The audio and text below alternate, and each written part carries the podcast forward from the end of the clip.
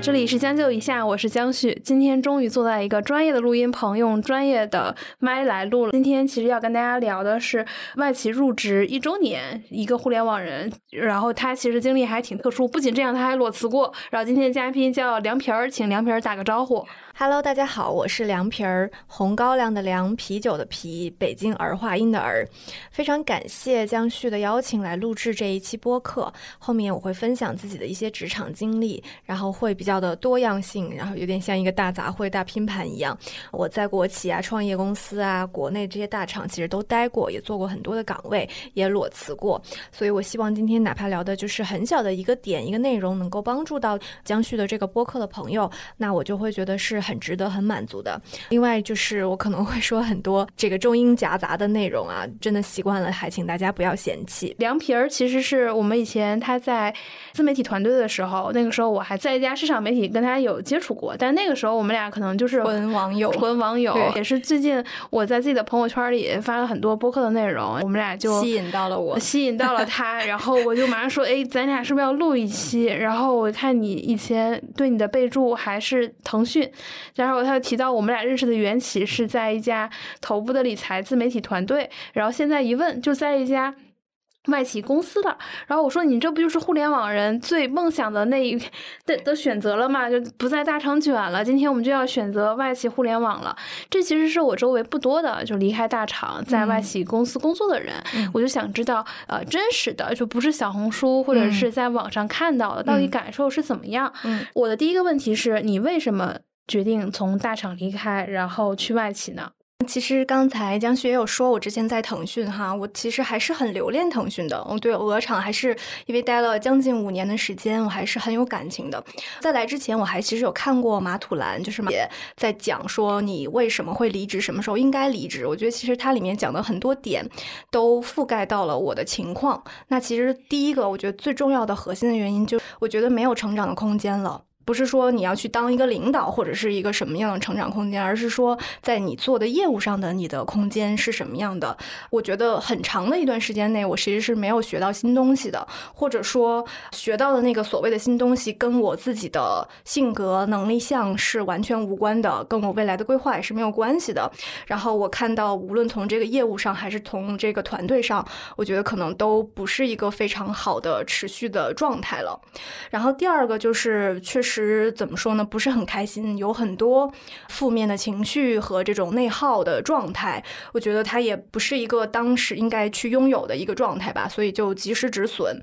第三个就是我觉得是说，对于未来趋势的一个判断，因为其实可能跟江旭一样子，我们私下还是会比较喜欢去读一些东西，去看一下当下的自己的一个位置，整个行业的发展。那其实你可以看到说，呃，未来的这些，嗯嗯，这个发展方向，我会觉得当时我的工作是很容易被取代的。然后像人工智能啊，像自动驾驶啊，像芯片呀这些非常高精尖的技术，其实我觉得毫无疑问一定是会未来的一个发展。展方向，所以包括今年的 Chat GPT 这个生成式人工智能啊等等，我觉得也印证了我的这个洞察吧。所以我觉得还是比较幸运，就是能够离开，能够去做一个选择。就我其实，在最早之前是在外企待过的。外企是你的第几份工作？外企其实算 zero，就是它是我毕业实习之后的一份管培生的暑期实习。我其实有待过大概三个月的时间，但其实我大概对于外企的一个运作的逻辑，其实已经会比较的熟悉和清楚了。包括当时的一些小伙伴也留下来当成了很好的朋友，也会在陆续的 catch up 讲这些事儿。所以我会觉得说，如果再回去的话，我也是可以接受的。我其实比较知道，然后我其实国企，然后创业公司。其实都干过，所以我觉得在当下我那个状态下，我觉得还是外企对我来说是一个更好的选择。再加上确实在语言上、英语上有一定的优势，所以对于进外企的这个基础的门槛来说，对我来说还是比较 OK 的。所以最后选择了外企吧。也还是比较好的时候。对，而且我也是在那个时候就是加入鹅厂的，所以其实那个时候我算是赶上了互联网大厂非常美好的那个红利期的末端。就是无论我的业务，还是我的同事，还是我的老板，就大家都是欣欣向荣、非常向上、非常开心的一个局面。所以我当时觉得鹅厂真的好好。那你其实从互联网的时候去准备找下一份工作，嗯，是外企的时候，嗯，你大概一开始就做了这样的决定，还是说你在找的过程中说，我觉得最后还是去外企会比较好？因为其实大厂之间也是可以互相跳嘛，这也是一个比较常规的选择。作为一个待了五年鹅厂的中鹅，就是我还是立场非常坚定的。如果让我选。我还是会选鹅，呃，这个原因是什么？其实，比如说前两年风头正劲的字节跳动，嗯，或者是到后面的快手，嗯，也是大家会选。然后同类的这种内容信息流平台，大家也可以去看百度，也是一个老牌大厂。嗯，为什么你会觉得会坚定的会选鹅？因为这个其实本质上都是一份工作，大家能 offer 的钱，我觉得也不会差距太大。嗯。对鹅就是有很强的情怀，在我其实当时毕业的时候，我就是要进腾讯，就是很无忧来的吧。反正就是腾讯和三六零大战的时候，我也站的是腾讯。可能就跟你喜欢某一个 idol，可能他在某一瞬间打动了你，但可能现在我已经不记得了。但是反正就是毕业的时候，我就去腾讯，然后因为阴差阳错，我没有进到中面，但不是我的原因，然后我就去罢面。就是我站在那个，这个也是当年会流行的，对，当年会非常流行，就是真的去罢面。我也见到了面试官，我也拿到了相应的进中面的那个 offer，但当时我没有去，因为你罢面就是已经要筛选不是你当初投的那个岗了，因为那个岗其实已经没有了，所以我就没有去。但后来当我还能再做选择的时候，我就还是会去到腾讯。那这个其实是一个比较强的情怀，在我不确定就是听到这个播客的朋友们是不是一样哈，但是。我觉得对我来说是一个情怀，然后再加上，我觉得鹅的很多进去以后，你会感受到它的价值观，然后他的同事之间的那些情谊。因为我没有感受过别的，但是我听到的还是会相对好一些。至少我的领导不会在半夜两点钟 拉我起来开组会。其实我也会觉得，我也以前在媒体平台待的时间比较久，然后会对接到各个平台的运营，就是每家互联网公司都会接触到。我确实会觉得，我会接触的人，腾讯待的都蛮久的。包括这几年，其实我已经换过几份工作了，但是我回头一看，他仍然还在腾讯，而且还很资深。而且大家会有一种形容说，腾讯是互联网中的公务员工作，大国企。对，但是国企是我真的得分你所在的部门和你的领导风格。有一些领导就是很 push 的，他就是会很卷，然后有些业务可能迫在眉睫，他也必须要卷。有一些还是。比较佛系的，但是我觉得可能跟小马哥本身的这个人的特性有很强的关系。他其实，我个人觉得他还是一个比较 gentleman 的人，他不会做非常 aggressive 的事情在言语上哈。所以我觉得整个就是会给公司一个非常好的引导和这种价值观的方向。所以我觉得在里面的这些年，我至少没有觉得有什么特别强烈的。这个公司应该对这个国家所做的一些什么使命感呀、责任感啊这些内容上会有很强的冲击。那我想问你，就是今天假设我是一个互联网大厂人，可能英语没那么好，我今天也想找一份外企的工作，我想知道这个实现的可能性有多少，或者是我应该做哪些准备？因为前段时间我有一个 HR 朋友，他以前都是在互联网的大公司跟小公司待过，然后他最近就问我说，让我推荐学英语的辅导班。我说，首先我对英语这个事情也没有那么的擅长，因为我不需要说。我说你为啥突然之间说要学英语啊？他说他挺想去外企的。他就问我说：“这个时候我要报一个 B E C 的商务英语，还是报一个雅思辅导班？”我说：“你你是不是应该找一个已经去的外企的人问一问，说到底应该学什么？正好今天不就遇到你，就想问一问，说今天假设是这样一个情况，他怎么才能去外企呢？”我觉得这个确实也是我来了以后，很多朋友或者是同事在问我，包括我的感受。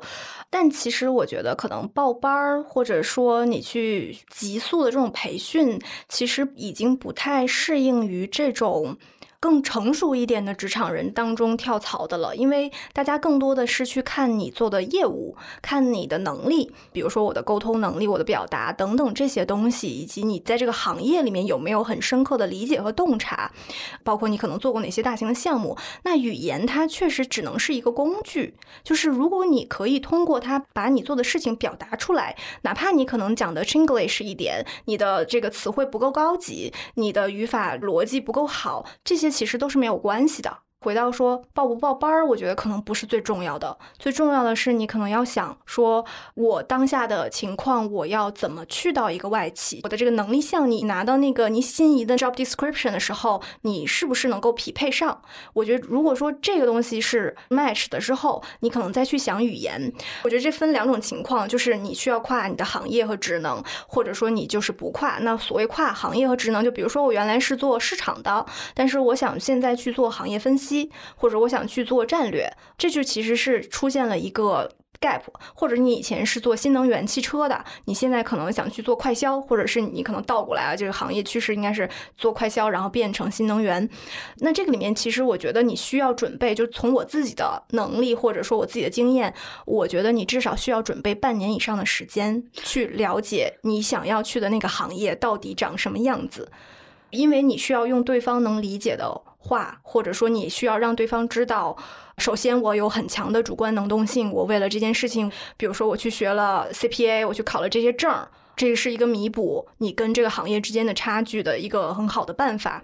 那第二就是我对这个行业有我自己的理解和洞察，这样你才去面试的时候，我觉得你更能打动对方，你也更能理解，就包括你进去真的去干这个事儿的时候，你也能知道大家在说什么。比如我今天突然跟你聊 A I G C，其实你可能不知道，那就很尴尬了。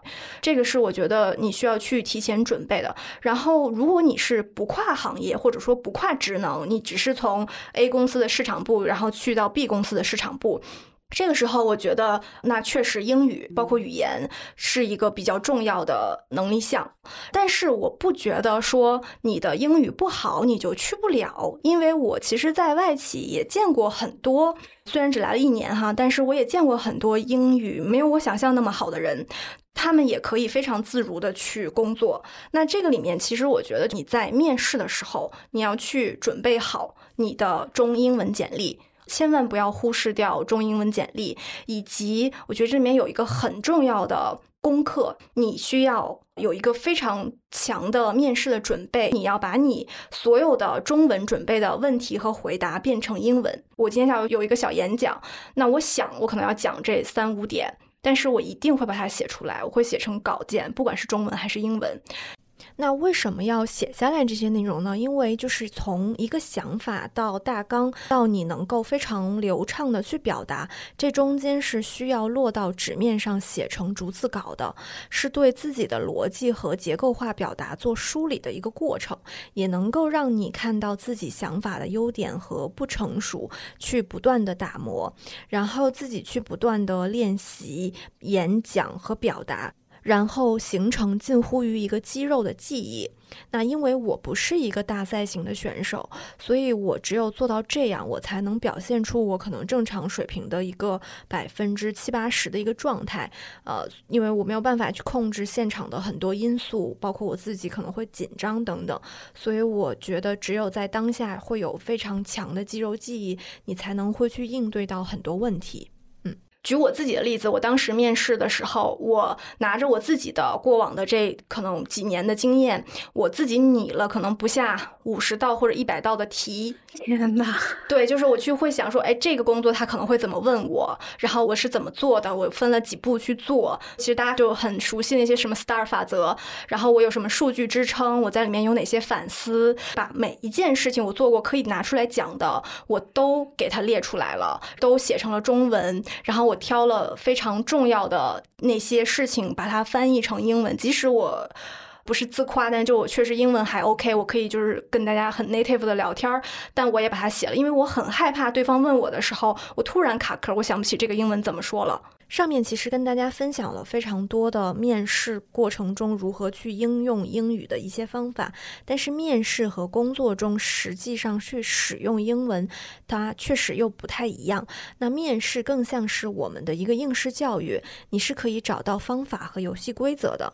但是说回来，就其实像我的工作。实际工作当中，因为我的岗位原因和打交道的部门，确实还是需要很大量的这些英文输出的，听说读写都非常的多。你需要去写英文的邮件，你需要去和美国总部的人、印度的人等等其他地区国家的人去开会，那这些也都是需要全英文的。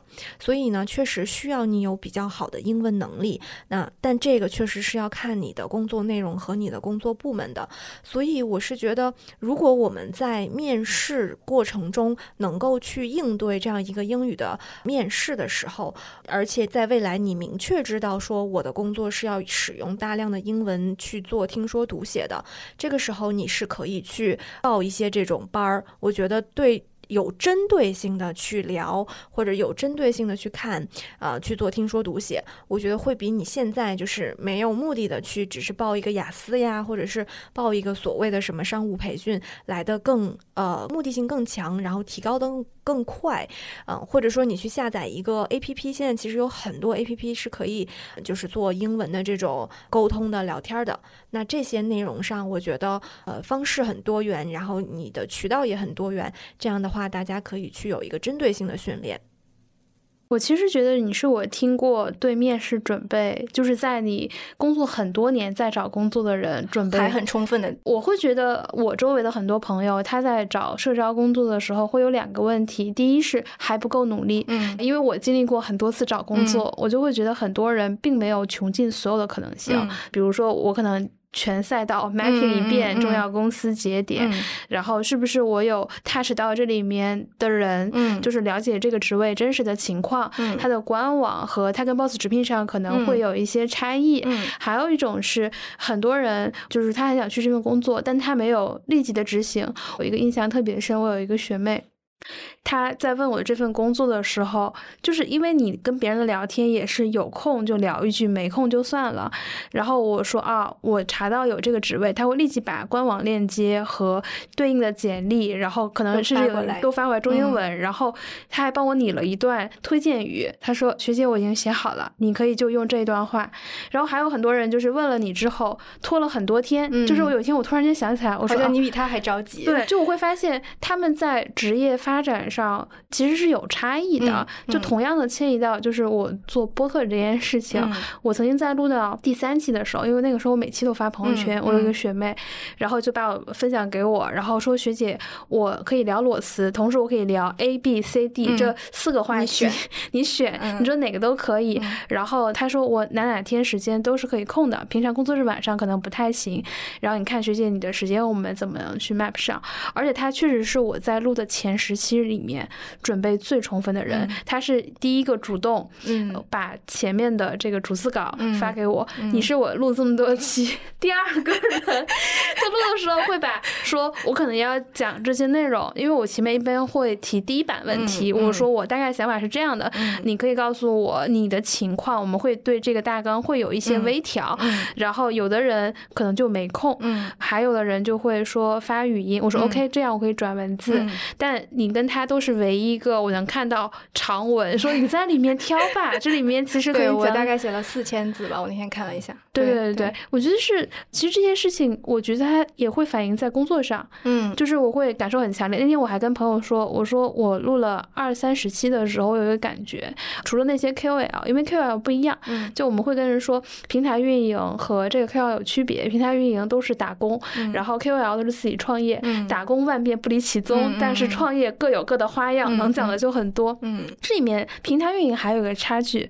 我说字节的三杠一还是名不虚传，我就会真的发现三杠一以上的人和三杠一以下的人给到的东西是有差别的。就是差别是什么？就是我自己在录到第十八期的时候，就是跟朋友讨论这个问题。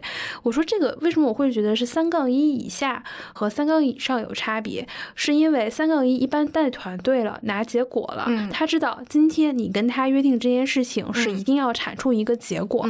那今天我们要产出一个结果，我们必然是要有一些动作和准备和拆解。我们会把很多事情做在前面，但是有一些三杠一以下的人，他可能。会不够有责任心。我其实前面也录过很多没有用的东西，就是我一般情况下会至少提前十五天跟别人沟通这件事情，因为大家都不是全职在做这件事情，大家都是在抽空嘛，所以我这样半个月的时间，大家就会更好沟通跟协调。但是。我跟我说，我说我觉得三杠以上所有录的内容都很流畅，甚至我录过那种三杠一、三杠二、四杠一的人，他还会帮你再拆一遍。我说这个时候，我觉得职级这件事情突然有了价值，就是我有体会。我觉得人跟人的差别，有的时候真的是在一件事情的态度上，有的时候也无关职级，就是它完全是会体现在你对很多事情的结果的这个努力上，包括我觉得找工作这件事情。too. 是的，没有人有义务其实是为你推荐工作的，你只能想说尽可能你如何方便于他人，然后别人顺手也帮你把这件事情做了，那成了必然是很重要。因为我在自己失业的这段期间，我其实拜托了很多朋友来找工作，最终有没有结果，我其实都会跟别人去反馈，我说这个工作我是拿到了还没拿到，然后我还是会感谢你。包括我当时还做了一件事情，就是找到工作，所有当时我麻烦过的人，我全。都记了一圈礼物，就买了很多东西。我觉得别人其实，在你那样相对比较低沉的一个时刻，都去帮你帮助你，就无关他是有没有帮成功，虽然最后他有关的意愿去愿意做这个事儿。对你自己也会说，我也想把这样的善意去传达给别人，就告诉你，今天你帮助我是有价值的。就是我们希望这段感情大家也能走得更近一些。我觉得很多人在找工作上，就是尤其是在你有工作的时候，你在准备社招的时候是不够。努力的，对，而且可能确实时间精力上是顾不过来的。我那个时候也是很忙，就很抓狂，因为工作确实压力也很大。但是我觉得这是我自己的事情，如果我自己都不去努力的话，那真的是没有人可以帮你了。你其实你还是可以有的选，就是我继续再讹，或者是对。但那是你自己想走的嘛？嗯，就是我我觉得除了责任心以外，还有就是尊重吧。你尊重你自己，你也尊重对方。就我们今天来录这个，我觉得大家都是花了时间和精力的。我们其实都愿意他有一个更好的结果，所以我觉得你尊重别人的劳动成果，也是在尊重你自己。所以我觉得，而而且确实，我觉得我也待了一年，我有很多想要去反思或者洞察和观察，那我就也一起写下来。这样的话，对自己，我觉得可能不说我一定要发表在哪儿，或者成为一个什么职场 KOL 网红。那你可能我五年以后我再回来看这个东西，说哦，我当年一年的时候是这么想的。它其实类似于一个日记或者这样的，你会有自己的一个成长的见证。我觉得还是挺好的一件事情。不是刚刚讲说我有准备了这么多问题。每一个几乎都能做到背下来的状态，然后我觉得我真的可能完全 ready 准备好了，然后发生了一个很 tricky 的事情，我觉得就是老天真的时常这样，在我面试的过程中，没有任何一个人问我任何一道英语的题，就是大家是中文全部都聊完了，对，就是大家看到我的经历会说啊，那你英语好，我们就不问了。大家怎么判断英文好？是因为你可能雅思或者什么成绩？对，就是我的这些工作当中也会有一些去做英文的 speech 啊，presentation，其实都里面都会有，而且是跟对方很高 level 去讲。你只要讲出这种事儿来，只要是这个正常的有经验的职场人，他一定知道你是 OK 的。包括我可能拿过一些英文的比赛呀，或者是像雅思成绩啊什么的。但我想讲的点是说，如果我没有准备，如果我觉得啊我很 OK，我不用准备英文的话，我觉得那个面试官一定会问我的。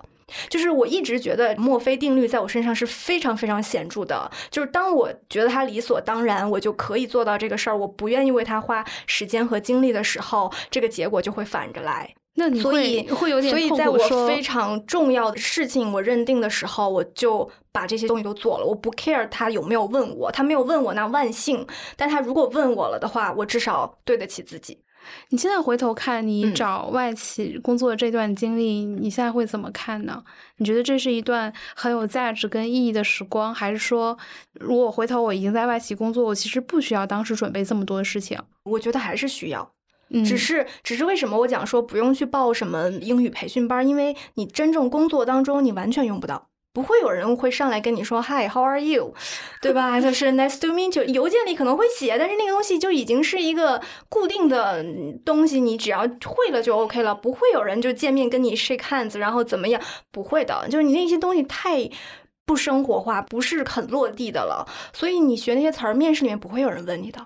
他一定是会从业务的逻辑上去考量你的。那你其实只需要补充那些你不会的单词儿，你把它用 Chat GPT 也好，你用什么翻译软件也好，你把它变成属于你自己的故事或者职场经验，你去讲给别人，别人都能听得懂。你在这个过程、这个项目当中，你的角色、你的能力和你未来的工作是不是匹配？如果说我今嗯天三十岁，嗯但是我之前的英语基础很差，嗯我现在开始准备想去一家外企工作，嗯你觉得这个事情是容易的吗？但你的情况不一样，嗯是因为你可能从小到大一直英文都很好。那对于一些其实英文没那么好的人，嗯他们还适合往这个方向去吗？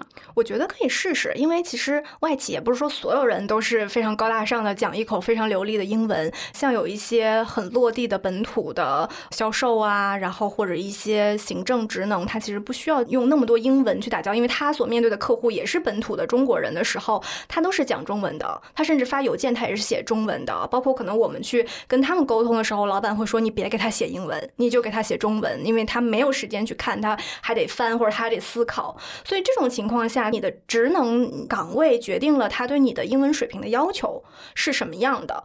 而且，其实我觉得现在工具这么发达，就是你用一些东西帮你把语言翻译的更好一点，然后去发一封邮件，我觉得是没有什么障碍的。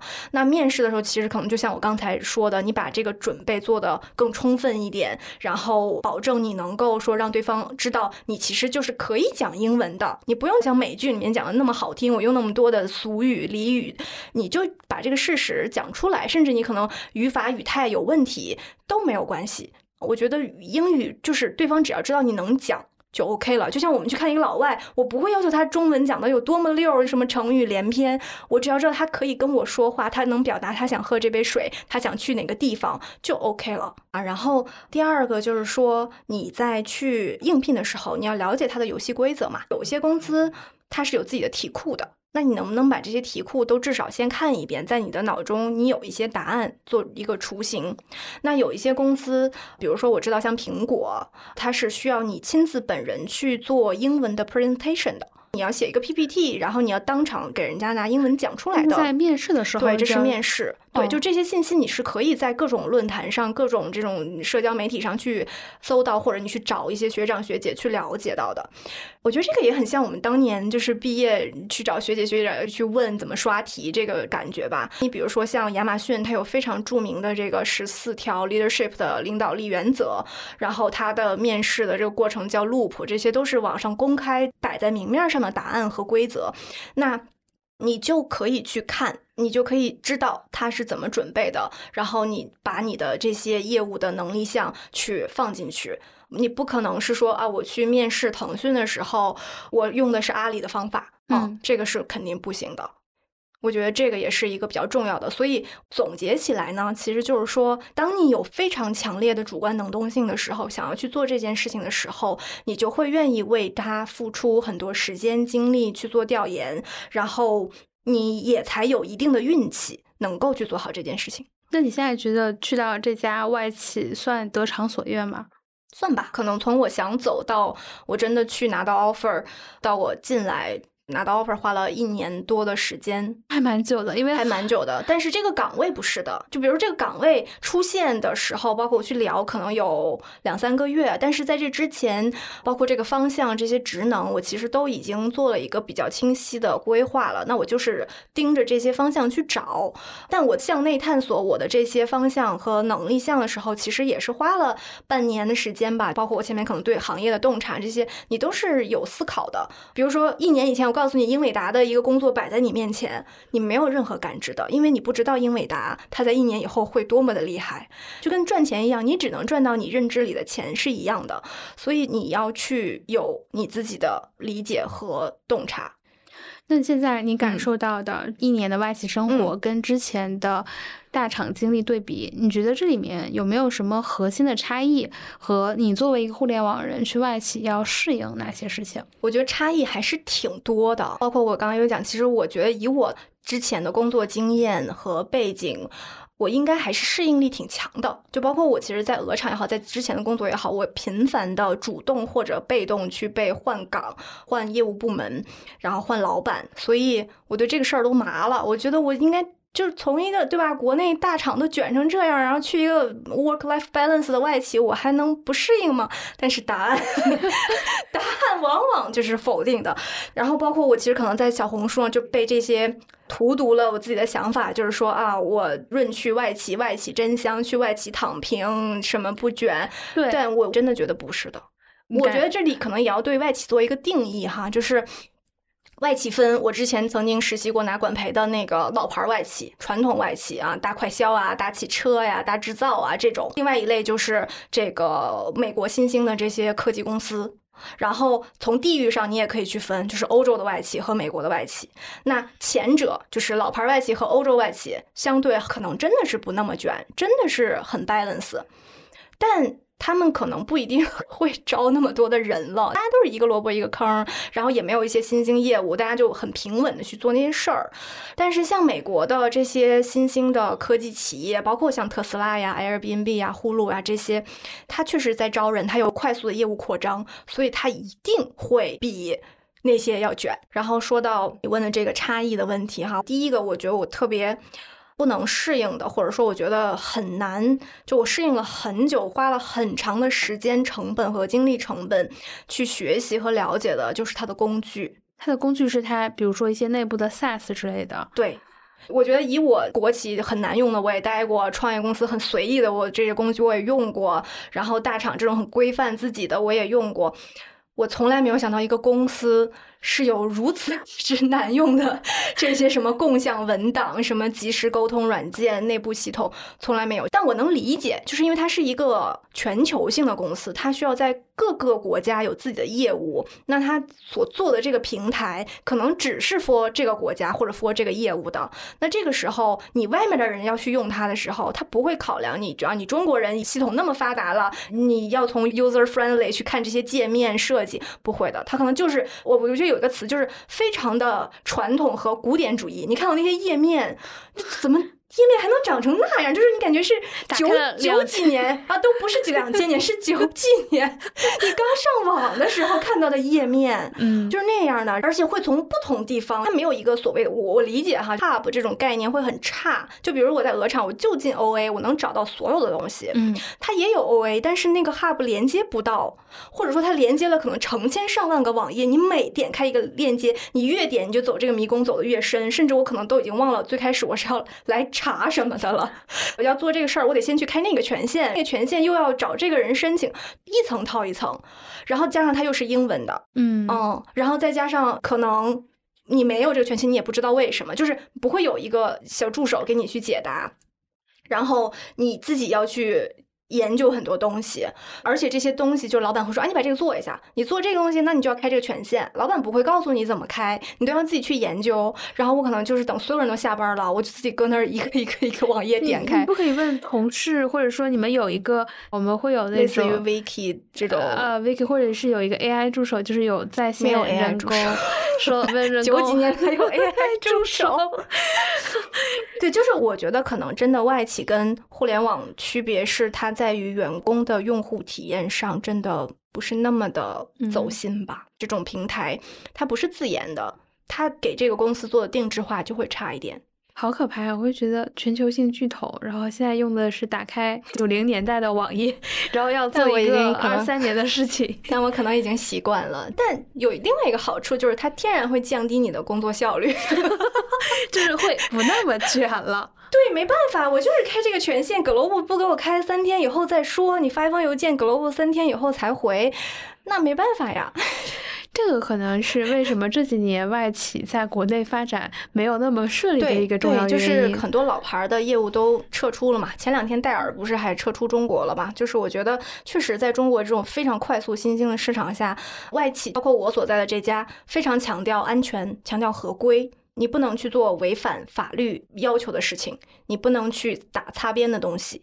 那这种时候，你在中国很多业务是做不下去的，或者说你是卷不过别人的。就国内是这样子的，就是业务先发展起来，然后规则我们慢慢规则才有了，然后然后再去做监管，才去做把那些不好的东西清理掉。但是我们其实是在做这事儿的时候，就要去判断这事儿能不能做，合不合规，然后我们有没有违反哪些法律，我们要用客户的什么资料，我们要拿到客户的授权，没有拿到我们就不能用。客户要用我们的什么东西，也必须先签这些条规。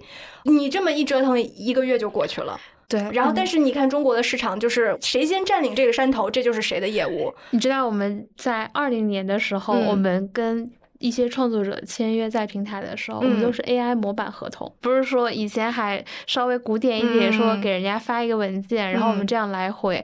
我们后来就直接是定版合同，作者在自己的后台信息就可以收到这个格，签了之后就直接归档，连运营连参与都不需要参与。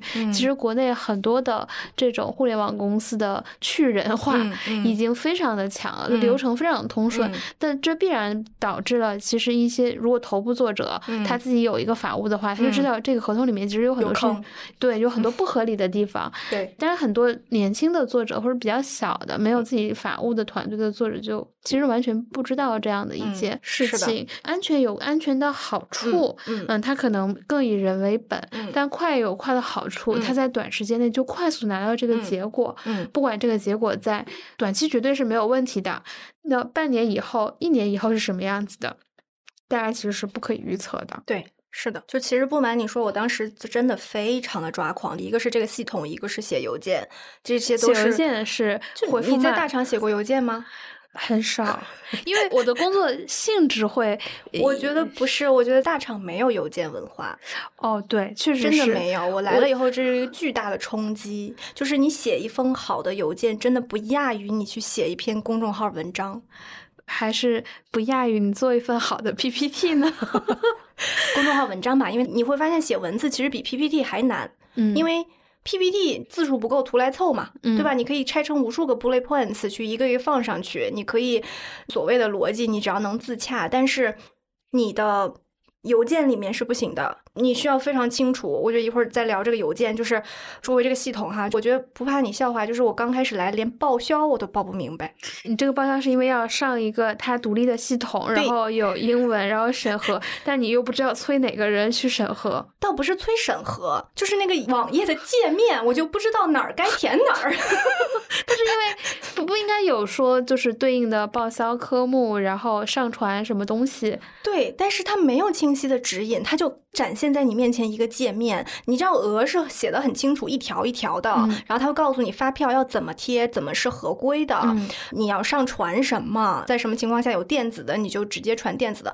每一项，反正我觉得就是你 follow 它那个东西去做是没有问题的。但是在这儿，我就会发现这个窗口填什么不知道，那个窗口把 PDF 传上去吗？也不知道。我这个扫描了之后，或者说我拍照把这个打车票应该贴成什么样？不知道。然后我把它扫描上去。成功没成功不知道，就是你看着他就很困惑。然后还有一个很大的问题是，他很多的翻译，他是从英文翻成中文的，他的中文本土化做的非常差，就是他语句不通顺。对，就比如说，其实你填了一个单子，但是它的英文叫做 report，但是它的中文就翻译成了报告。就这个翻译其实也没有错，但是呢，它其实并不是一个报告。所以我每次看到他让我去写一个报。报告的时候，我就非常的困惑，到底它应该是一个什么？那这个其实就是在这个沟通的门槛就会比较高，你就需要去思考它到底需要你来干什么。然后呢，也有很多类目非常的我觉得奇葩或者是奇怪吧，就它竟然是中英文夹杂的，它可能上面一条是呃什么 report 什么什么 document，下面有一行叫做文件，就是。就是一个下拉菜单里面就是有中英文中文和英文的，我并不知道为什么。然后还有一些翻译，就确实是，比如说它的。它的这个时间，它会翻译成交易日期。它其实就是需要你去写这个报告，你提交的时间是什么点？但是它翻译成了交易日期之后，我就觉得非常的奇怪，我很困惑，到底是填，比如说我这一笔报销那一天交易的日期，还是填我提报这个单子的这一天？嗯，而且交易日期这个词儿怎么听，它都像是你在买卖股票。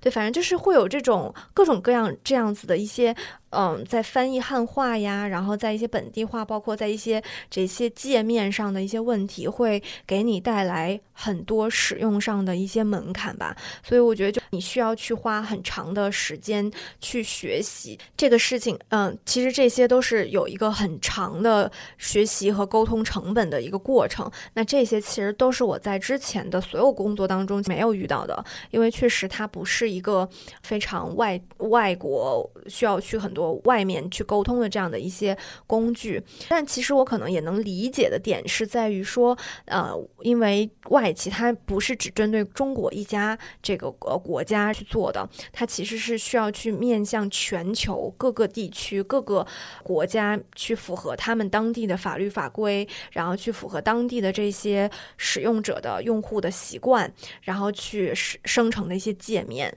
那确实可能我觉得国内因为这种软件产品或者是这些呃用对于用户的这种体验就是过于卷了，所以就会导致其实我们已经很习惯这么快节奏、非常高效、非常方便的这种沟通方式。那其实，在这个在外企当中，我觉得这一点确实是我可能也是之前没有想到的一个方向吧。对。这个是系统或者说这种平台对我来说很大的障碍。当然，我现在其实已经还 OK 了，我至少在我业务所需要的范围内，我已经能够不敢说百分之百吧，我至少百分之六七十我都知道是怎么操作的了。但是。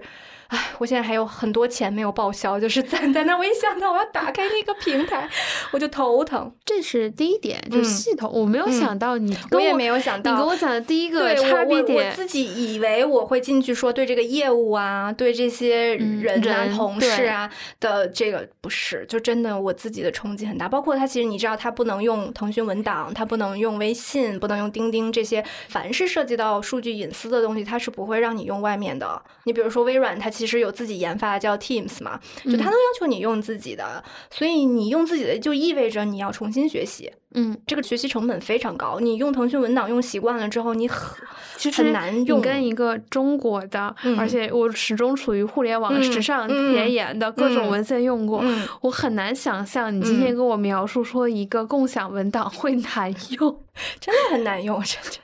其实你说的第一点差异，其实这个系统。那除了系统之外，还有哪些事情你会觉得这个差异是非常大的？嗯，邮件嘛，就我们刚其实有讲邮件。以前我没有意识到说它有多么的重要，因为我觉得在大厂，反正在俄，我感觉邮件对我来说更多的像是一个通告栏，就我又发了什么东西啊，我们又有什么业务进展呀，对吧？表扬信又写写谁啊？但是在外企，我觉得可能是所有的外企，就是邮件真的是一个礼仪和文化，而且是。我不能说最，但也是 top two 重要的沟通手段。我要去找谁，我就给他发邮件。然后这个里面就会涉及到很多很多的问题了。你这一篇邮件，你需要在比如说有一定字符的限制之内，你要讲清楚你是谁，你是什么背景，你写这封邮件的目的是为什么，你有什么需求，你希望达成什么样的结果，你需要对方在什么时间点给你回复，这是内容，对吧？然后你还要在这里面去斟酌很多细微的语言上的差别，就用词，就是对用词，而且我写的可能大部分邮件是英文的。你要去非常敏锐的了解一些词的差异，对这个我说的可能英文上的一些区别，那你其实用中文也是一样，就是你可能有一些词儿用的有点过，会让对方觉得你很 push 很 aggressive，然后那你有一些词儿你又会觉得不够强烈的去表达，我现在就让你赶紧去给我做这个事儿的 要求，或者说有一些。礼仪上的东西就是对方给你发邮件，你三天都没回，那你这个时候你回给对方的时候，你用 sorry 还是用我学到了一种新的方法，叫做 thanks for your patience。是，但是你要有逻辑性的表达你的需求，真的不是一件很简单的事情。这个我在之前其实有听那个刘润老师，他也讲过，怎么写邮件真的是一个对你逻辑思维和结构化表达非常非常重要的一个体现。那你其实发微信，我就会说啊，江旭，你在不？呃，明天出来吗？我们聊一聊，聊啥？就是一来一回，它其实是一个可以让沟通进行下去的东西。它跟你单方面去表达是不一样的，这只是内容。那其实，在邮件还有很多礼仪，比如说你是发给谁、抄送谁、密送谁，还有密送谁？对，密送谁？然后你是 reply all 还是 reply 一个人？然后还是你要去转发？就这些其实都会有非常大的区别。你是把你老板放在 CC 的 list 抄送的 list 里，还是把它放在主 to 的那个就是发送的 list 里？就真的会在很多时间上会有区别。我的老板就会说：“你不要把我放在那个，你要把我放在这个。”其实是在国内，一般情况下，他的发邮件确实不会有这么多的礼仪。我还有一个是我在抖音上刷到过一个段子，就是专门拍这个在外企工作的账号，然后他说他跟。同事，比如说国内会有说跟拍一下旁边同事说做这个事情你要做，但是如果以外企的逻辑，如果你今天没有给我发邮件，就这个事情我其实是不可以做的。对，就是我不知道，你先要告诉我。就是其实外企之间的沟通很多都是要通过邮件去进行确认的，包括开会也是，就是你不能随时就现在四点钟，你非得现在就拉我立刻聊一个会，不太会有人接受的。你需要去看我的那个 calendar，就是我的日历，我几点钟啊凉。皮儿在下午三点半才有空，或者五点半才有空，你就给我发一个会邀，然后我接受了，说明我那个时间点是可以跟你开会的。如果我拒绝了，那不好意思，我那个时候是有安排的。我觉得这个是一个很尊重和礼貌对方时间的一个行为。我现在已经比较习惯，就是如果有人突然说，哎，咱俩开个会，我会说不好意思，我今天都满了。嗯嗯。你觉得除了系统邮件，还有没有什么差别？我觉得还有就是大家都会说的这个 work life balance 吧，就是有外企真的有 work balance 吗？我觉得有。你现在的作息大概是什么样子的？早上九点来钟上班吧。如果没什么事儿的话，我其实六点来钟是可以走的，但我可能一般会六点半，反正就是不会太走。你七八点钟公司可能真的也没什么人了。如果即使你有需要，你可能带着电脑，你也会回家做，你不太会像大厂这种待到晚上十点钟，一群那个小朋友们，然后搁这聊天等着打车，很少。嗯，整个作息会更健康和规律一些。然后，因为前面我们讲有这个给你发会议邀请啊，或者给你发邮件的这个礼仪在，所以不太会有非常临时晚上啊就给你一个微信语音直接打过来让你干一个事儿，或者在群里艾特你。因为我们也没有什么特别多的群，我觉得这个是跟会邀有很强的。因为如果说这个人，比如我今天要找江旭，我已经。在晚上九点钟的时候，我开始给你打语音，给你打电话了，就因为这个事情是非常最高级别的了，对对吧？我没有办法，我必须这个时候解决它了，否则我可以通过发邮件，通过公司的这个软件，可以通过邮件发会要等等方式，在白天跟你把这事儿说了。就我也接到过这种很紧急的需要去处理一下或者怎么样的那。即使这样，就是大家打过来会说哦，不好意思，抱歉，那个我打扰你晚上时间了，我可能想要跟你说一个什么事儿，然后快速的说完，然后你能不能在明天或者什么时间点给我就结束了？不太会有人在晚上去拉着大家长篇大论的去开一个会。嗯嗯，这是因为你在过去的互联网工作中有遇到过吗？觉得大厂很多吧，不光是腾讯，我觉得几乎所有大厂，不管我遇到的，我听到的都非常多吧。嗯，我觉得会业务分阶段。就是我，我觉得有一些业务，可能我做 业务全生命周期都是这样。就是我觉得可能是因为大家本质上对对方的时间。没有一个尊重的概念吧？对我其实算是在两家大厂待过，嗯，我会发现是在业务增长期会有非常明显，但我觉得可能是因为我们的工作性质还有一些差别。比如说我以前是偏运营，只有在疯狂做增长的阶段，那个时候我们半年内吧，就天天十一点到十二点，包括我有的朋友更夸张，经常是十二点到两点。那是一个新业务，后面我们的业务进入常态之后，基本上八九点大家都走了，嗯，就是晚上开会极少数，除非是我们有一个大项目要拍了，嗯，然后广告商这一天晚上突然说不给我们投钱了，我们那个时候天天十二点多还在那儿熬夜讨论，但我觉得可能是因为你以前也是跟广告主打交道比较多，这里面会有非常多的动态的需求。是，所以会存在说经常这种变化。会有，刚刚其实也有讲，我来了有天天干到晚上十二点，那个时候就是像你说的业务要上线呀，或者是比较忙啊的一个峰值期，或者是一个井喷的状态。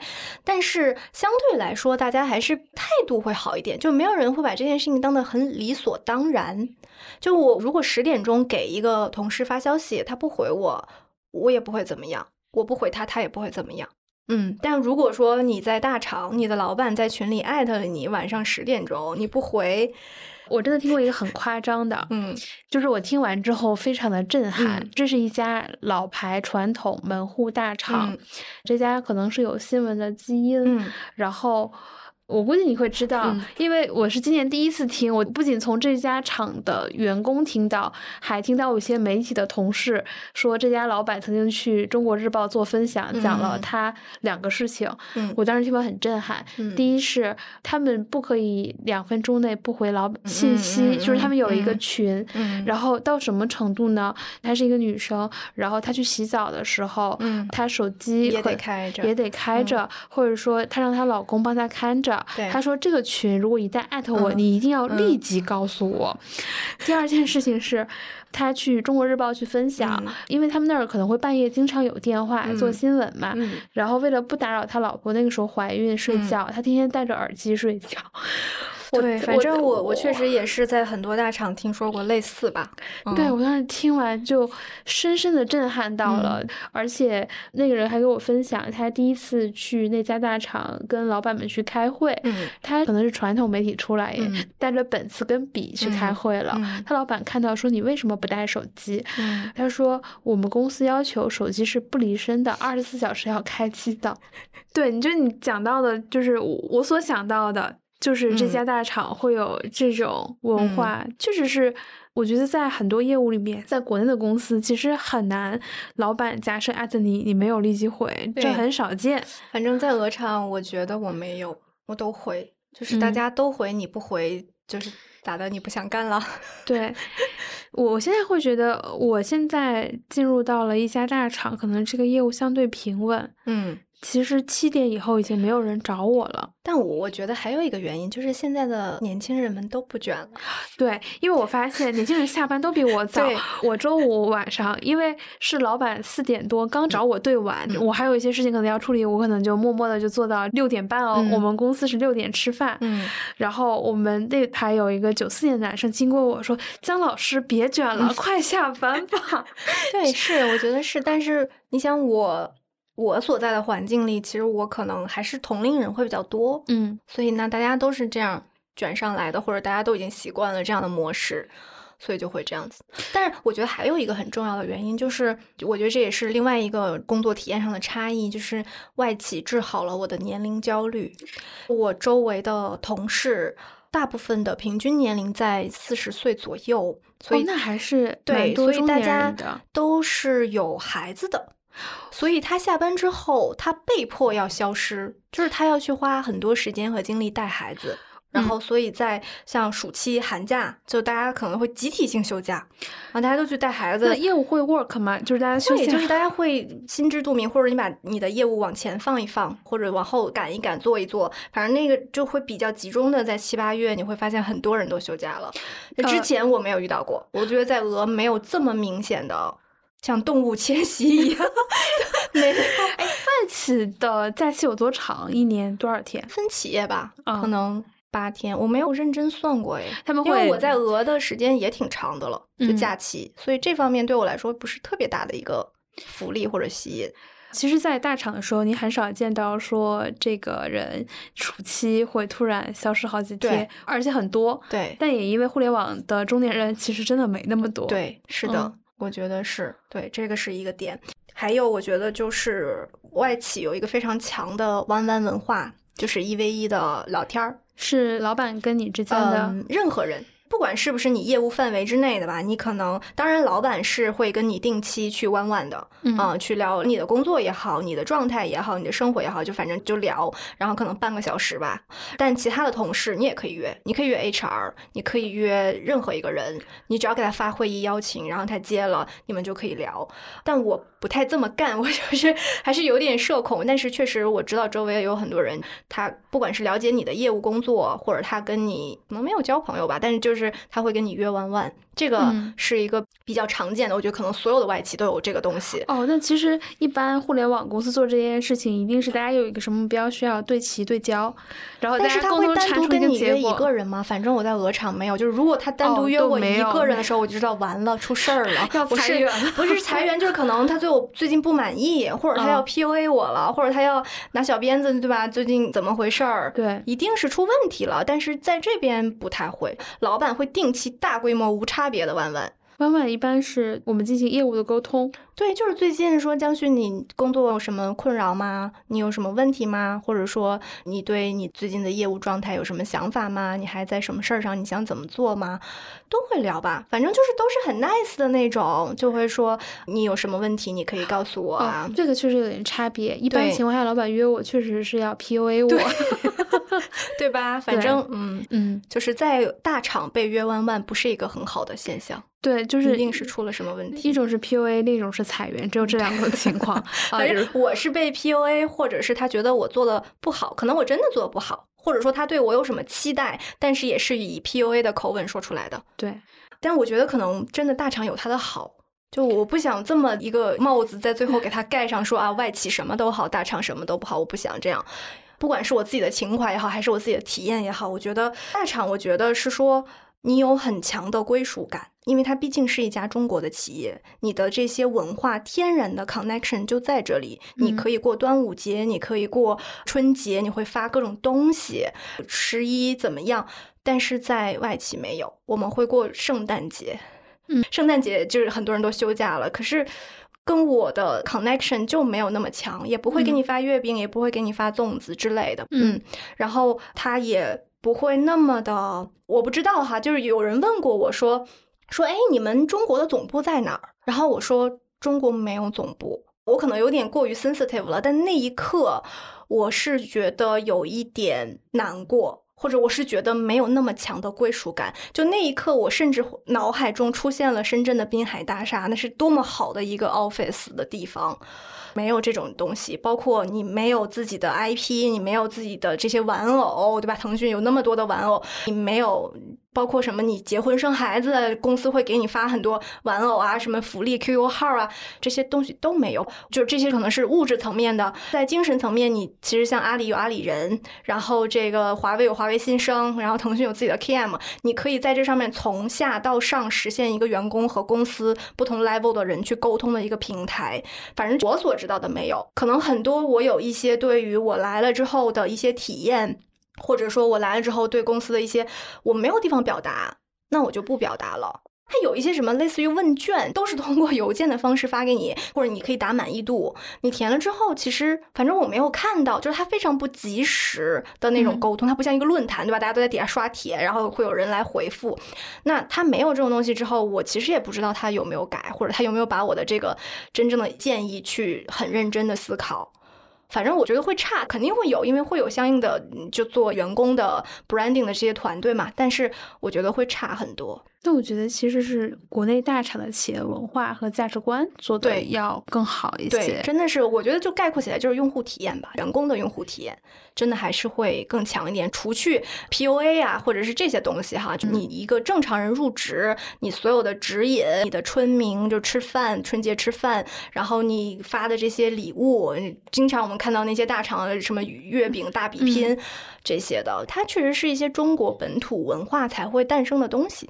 Global 会有可能，他问我你们总部在哪儿，我说硅谷，就是，然后但也听说人家美国总部里面很好哈，有什么行军床让你去睡，也有什么各种游戏室啊，什么健身房，但是作为中国的这些就没有，嗯。没有那么强，我会觉得嗯，这个，我觉得我还是挺怀念大厂的地方吧。我其实一直有一个跟朋友问过很久的问题，就是我们在职场上，你会发现大量的二十多岁、三十多岁的女性，但是四十岁的女性就好像消失了一样。我说这两种情况，一种是在这种互联网公司里，另一种是可能基金啊、券商机构，你会发现除了那些就是职位非常高的女性，我好像没有看到四十多岁就是职位比较普通的女性。我想知道，就在外企大厂里，四十多岁的女性多吗？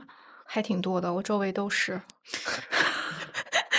就真的挺多。就他们下班，我刚开始来也挺不习惯的一个点，就是我下班给他们发一些好笑的事情，然后或者一些新的事情，或者明天什么老板通知开会的事情，哈，没有人回我。我刚开始就是觉得受到了一些。真的是 culture shock。我说怎么了？我怎么得罪大家了？为什么没人回我消息呢？因为你在大厂，你就是大家会说哦，好的好的，或者是啊哈哈哈，真好笑，就是多少会有，而且是非常快，就是你能意识到对方手机就是长在手上的，他就是在看手机。嗯，但这边没有人会回我，我才意识到，正常我们工作上都非常好，我才意识到大家晚上真的很忙。如果是小朋友的话。就三四岁，他就真的得陪他玩儿。然后，如果是上学、初中小学的，他得给他辅导作业，然后还要让他去睡觉，给他弄各种东西。所以。你瞬间就能理解到那种状态了。他们真的不是说故意不回你的，而是他可能你八点给他发的消息，他看到的时候已经十一点了。他可能也觉得，哎，我在回你是不是也打扰你了，或者说是什么重要的事儿，我看到了，明天聊就好了。其实你这个说到，我想到了一个情况，就是在互联网，我这满打满算也三年了。就是我会发现，互联网人为什么永远都特别年轻，看起来没有家庭，甚至就活在一个大厂的世界里。就是你很少遇到同事会讲到说他跟他的孩子家庭的生活。但最近可能会遇到了一个朋友，在我现在在这家大厂，就是我们也录了一期播客。然后我们录了一期是女性生育焦虑。嗯在录这期播客的时间，我同时发现了自己对于生活的话题的一无所知。就是你可能周围的这种结婚生育女性非常少，所以你对这个问题感知非常弱。第二是，他是要把孩子哄睡觉。就是我晚上十点就是赶到了一个地方。然后他有一个很珍贵的一点，就是他每天都会保留一个时间去哄孩子睡觉。他说。对我来说，我跟孩子相处的时间很少，只有一两个小时。但我说实话，我现在在这家大厂算极好的情况，大家都能保证六七点下班。但我知道很多互联网，它其实是保证不了这个时不了的。就是他们对于孩子的陪伴，我会觉得很大程度上都是空缺的。嗯，对，还有一些可能就被裁员了，就有时间陪伴了。对，所以我觉得，为什么说治好我的年龄焦虑？我觉得我在大厂。虽然不是年纪很大的哈，但是我可能二十六七岁进大厂，但其实那个时候我就在里面，我感觉我不年轻，就是我感觉像割韭菜一样一茬一茬的，我真的马上就不是那个最年轻的了。然后我内心有一种非常强的紧迫感，就是我在被这时间追着跑。你会有升职焦虑吗？比如说我多少岁？对，会有，我会觉得哇，三十岁了，我还没有当上三杠二吗？就是这种。嗯，但后来我想想，三杠二又怎么样呢？但我其实那个时候第一年在大厂，我会完全不羡慕三杠二以上的人的生活。我觉得我刚去的时候二十六七岁，我没有概念。哦，对，但因为我去的时候已经是二十七八岁，已经开始逼近三十了。对，而且后来这些职级已经没有什么能直接产生带来相应的 收益。我觉得是因为就是互联网经济增速没那么快了，对，就是大家已经过了那个红利期了。对，我觉得那个时候。我能想象的职场画面，或者是职场女性画像，三十五岁，就我只知道我看成三十五岁是他现在这个样子，比他年纪再大的在互联网里的人不知道。没有，所有人都在讲三十五岁危机嘛，但是我也不知道我危机在哪儿，但我就觉得哦，那是一个危机，我一定要在三十五岁之前当上一个 leader，然后我一定要在三十五岁之前跳出鹅厂去一个创业公司，然后开始自己的下一个新事业。当时还没有这个经济危机这些东西哈，就是大家会非常典型的这种思维，他就会告诉你三十五岁就是你的线。可是我现在你知道，我有一个非常大的反差，或者是我觉得很抓马、很好笑的是，当我入职到这家外企的时候。后，我的这些同事们不止一个人跟我说：“哎呀，梁皮儿，你这么年轻，你着急什么呀？你焦虑什么呀？”我真的都愣了，我那一瞬间就是我不知道该怎么回答。我是一个在大厂要被裁掉的年龄，然后我在这边是一个我很年轻的年龄。哦，这确实会有很大的冲击感。对，所以大家会觉得我年纪很小，然后我的业务很 junior，然后我很多事情上，我老板会觉得你让谁去教教你？但其实这一些东西，我说实话，在大厂我都玩过了，我甚至可能在大厂玩的比他们的花样更多。但是在老板眼中，你的那个年龄、你的职级和你做的这些事儿，甚至你可能要替团队做一些 dirty work 这种东西。所以，就是你会明显的感受到那个年龄的差距所带来的冲击。其实这种还是我之前没有想象过，因为我是在初创公司和这种。互联网待很多，我觉得三十岁已经是一个很危险的年龄。三十岁没带团队，你就是要被裁掉。又是个女性，你又卡 生育线，你又要评估你的产出。到现在就是要考虑说你这业务赚不赚钱，不赚钱的业务可能慢慢大厂也会去收缩掉。嗯，然后你会发现校招生很好，都是背景很好，一茬一茬的又过来了。你说大厂很多，比如说运营类又不是这种 IT 类的工作，它需要多聪明吗？不需要。你说有资源吗？平台就是资源。嗯，有的时候人在里面会陷入一种虚无感，而且很强。你说到你的职场画面，想象到了三十五岁，我甚至只想象到了三十岁。再加上有一点就是，我常常不以运营去定义我自己的工作，以前又做财经这个赛道。你没有女性想象画面，你从上至下领导都是男性，你就会发现，尤其是在财经这个赛道非常明显，专业性比较强，女性在里面就很少，或者说女性就没有特别专业的人，这其实是现状啊，不是说这种歧视是这个专业所决定的，你就会觉得我在里面做一个什么样的角色呢？所以我的职业想象只想象到了三十岁，说我做一个节目制作人，嗯，然后呢，其实，在去年的时候，我没有想清楚我那个人是什么，然后，但我当时只是学到了一件事情，就是只要今年没进步，明年可能就会被淘汰，那你可能就要尽快去解决这个问题了，就是你接下来的事情可能是什么？嗯。嗯，我自己和朋友现在马上要做的这个播客，嗯，叫你可真行，然后我们就是去关注到。女性探索自己的职业和发展方向，然后提供真诚、有效且落地的这些信息吧。就可能像刚才你聊的这些，我们会找我们自己的朋友去讲自己所经历的职场的这些经验，更关注于女性的成长吧。所以我后面会做起来，我可能也会先邀约你来聊一期，我可以聊一下，因为我觉得，然后也也欢迎大家去 关注和收听。我跟凉皮儿。其实今天是第一次见，我其实第一是感动到蛮投缘的，蛮投缘的。我们共同聊了一下，还有一些共同的影视剧行业经历。此时我还在他身上学到了很多饭圈文化。第一次我看他的简历的时候，我说有点惊讶，就是很好的学历，然后去了一家我我当时所接触过的自媒体团队，我还是很惊讶的。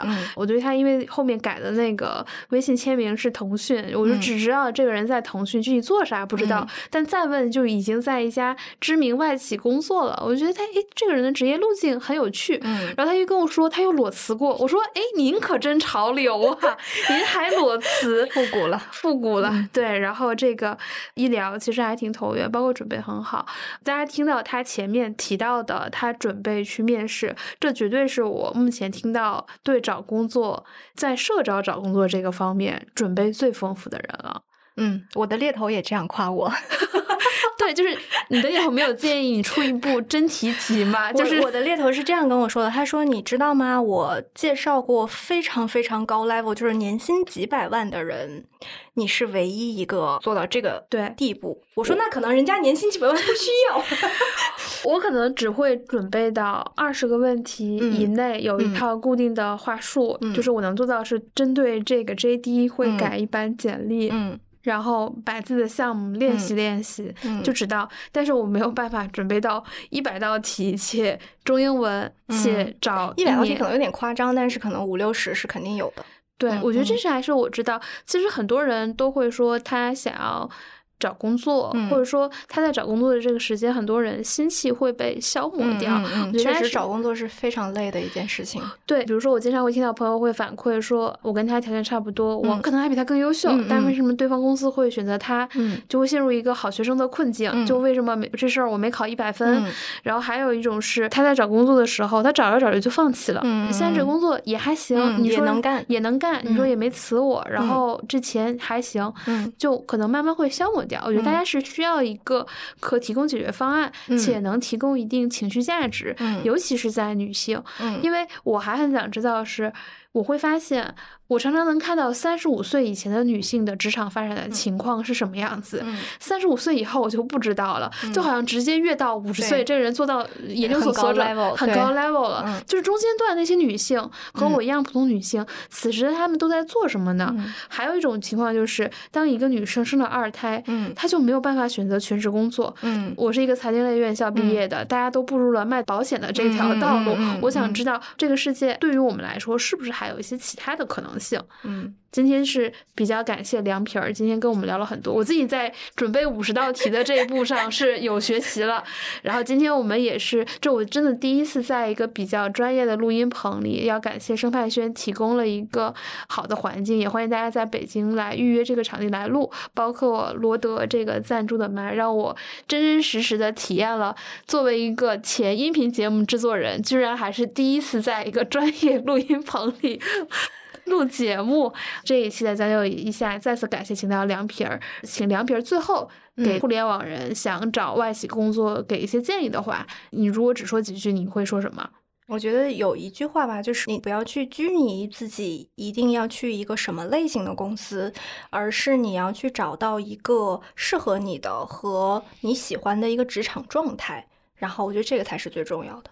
好的，这一期的将就一下就到这里，然嗯谢后谢大家，谢谢江旭。对我今天终于知道了互联网人去外企是什么状态。我今天最诧异的，居然第一个核心差异是系统，第二个是邮件，这事儿我还在想能不能播。第三个呃原来才是人的年龄啊，这可其实跟我的很多想象是非嗯常不一样的。嗯，然后这一期的将就一下就到这里，我们下期见，拜拜拜。拜拜。